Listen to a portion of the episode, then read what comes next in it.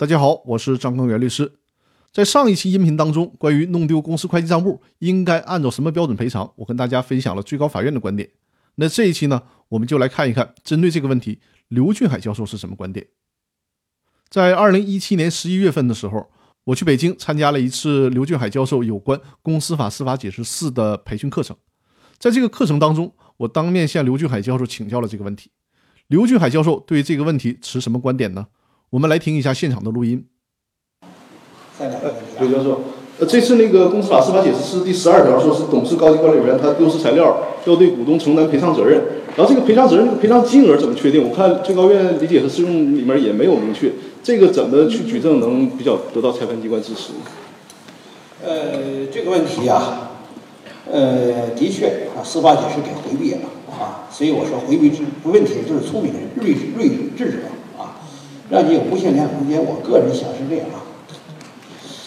呃，你根本就没账目，会损害股东什么利益呢？哎，执行权没问题。第二个，因为没账目，所以他无法确定自己的资产价值，没错吧？所以他转出去的话，不知卖多少钱。所以从这意义上来看呢，我想呢，还有一个呢，就是治治这个监管啊，用重点。也就是用一种比较沉重的民事责任，大概能倒逼诚信出来，啊，所以啊，如果是这样的话呢，我个人觉得，哎，就可以赔偿一下呢，是吧？就是他要是吧，主张出让面或者持有的这股权的，是吧？这这这这这个呃价值，是吧？但是这里边也有一个呢，嗯。不被作为被告人的是吧？这个董事高管呢去反证啊，说虽然没账簿，这资产还在这儿，但这个证就比较难了。为什么？因为账簿什么都没了，是不是？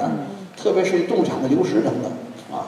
一般来讲，就是文件资料的缺失，往往和资产的这不完整啊，甚至隐匿啊、毁损啊，是交织在一起的。他不可能说资产一项不缺，然后这账簿缺了。如果是这样的话，那马上建个账不就完了吗？